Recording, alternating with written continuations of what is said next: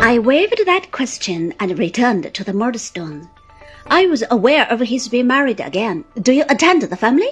I asked. Not regularly. I have been called in, he replied. Strong phrenological development of the organ of firmness in Mr. Murdstone and his sister, sir. I replied with such an expressive look that Mr. Chillip was emboldened by that and the negus together to give his head several short shakes and thoughtfully exclaim, Ah, dear me, we remember old times, Mr. Copperfield. And the brother and sister are pursuing their old course, are they? said I. Well, sir, replied Mr. Chillip, a medical man, being so much in families, ought to have neither eyes nor ears for anything but his profession. Still, I must say, they are very severe, sir, uh, both as to this life and to the next. The next will be regulated without much reference to them, I dare say, I returned. What are they doing as to this? Mr. Chillip shook his head, stirred his negus, and sipped it. She was a charming woman, sir, he observed in a plaintive manner. The present Mrs. Murdstone? A charming woman indeed, sir, said Mr. Chillip. As amiable, I am sure, as it was possible to be. Mrs. Chillip's opinion is that her spirit has been entirely broken since her marriage, and that she is about melancholy mad. And the ladies, observed Mr. Chillip timorously, are great observers, sir. I suppose she was to be subdued and broken to their detestable mode. Heaven help her, said I, and she has been. Well, sir, there were violent quarrels at first, I assure you, said Mr. Chillip, but she's quite a shadow now. Would it be considered forward if I was to say to you, sir, in confidence, that since the sister came to help, the brother and sister between them have nearly reduced her to a state of imbecility? I have no hesitation in saying, said Mr. Chillip, fortifying himself with another sip of negus. Between you and me, sir, that her mother died of it, or that tyranny, gloom, and worry have made Mrs. Murdstone nearly imbecile. She was a lively young woman, sir, before married, and that gloom and austerity destroyed her. They go about with her now more like her keepers than her husband and sister-in-law. That was Mrs. Chillip's remark to me only last week and I assure you, sir, the ladies are great observers. Mrs. Chillip herself is a great observer. Does he gloomily profess to be, I am ashamed to use the word in such association, religious still? I inquired. You anticipate, sir, said Mr. Chillip, his eyelids getting quite red with unwonted stimulus in which he was indulging. One of Mrs. Chillip's most impressive remarks, Mrs. Chillip, he proceeded, in the calmest and slowest manner, quite electrified me by pointing out that Mr. Murdstone set up an image of himself and calls it the divine nature. You might have knocked me down on the flat of my back, sir, or with the feather of a pen. I assure you, when Mrs. Chillip said so, the ladies are great observers, sir. Intuitively, said I, to his extreme delight.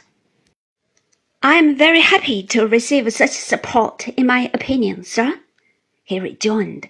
It's not often that I venture to give a non-medical opinion. I assure you, Mr. Murdstone delivers public addresses sometimes, and it is said, in short, sir, it is said by Mrs. Chillip that the darker tyrant he has lately been, the more ferocious is his doctrine. I believe Mrs. Chillip to be perfectly right, said I.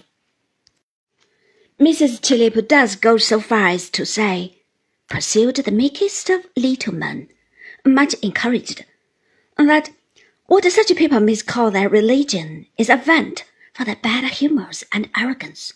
And do you know, I must say, sir, he continued, mildly laying his head on one side, that I don't find authority for Mr. and Miss Murdstone in the New Testament?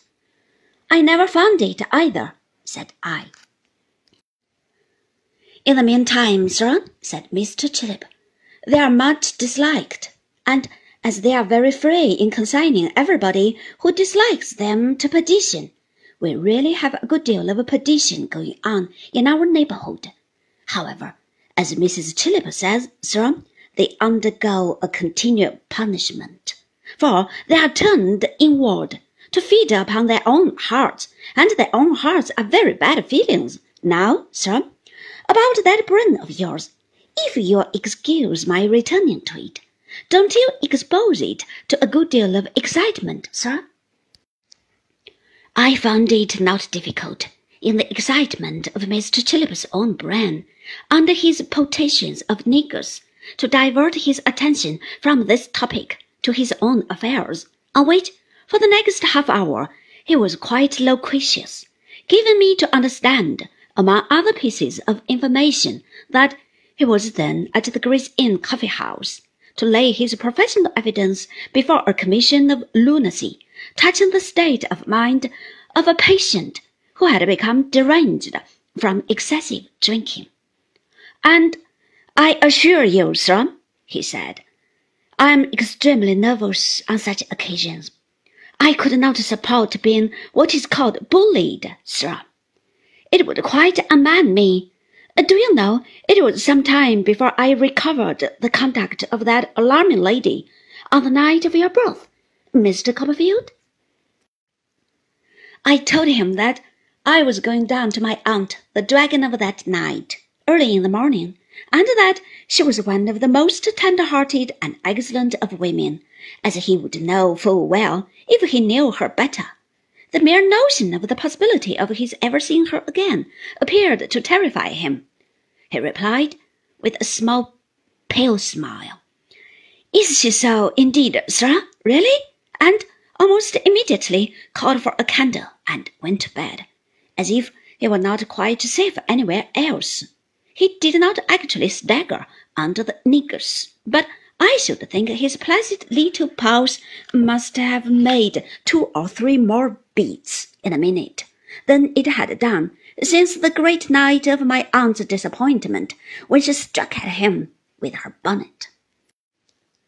Thoroughly tired, I went to bed too at midnight, passed the next day on the Dover coach, burst safe and sound into my aunt's old parlour while she was at tea. She wore spectacles now and was received by her and Mr. Dick and dear old Peggotty, who acted as housekeeper, with open arms and tears of joy. My aunt was mightily amused when we began to talk composedly by my account of my meeting with Mr. Chillip, and of his holding her in such dread remembrance, and both she and Peggotty had a great deal to say about my poor mother's second husband, and that murdering woman of a sister, on whom I think no pen or penalty would have induced my aunt to bestow any Christian or proper name or any other designation.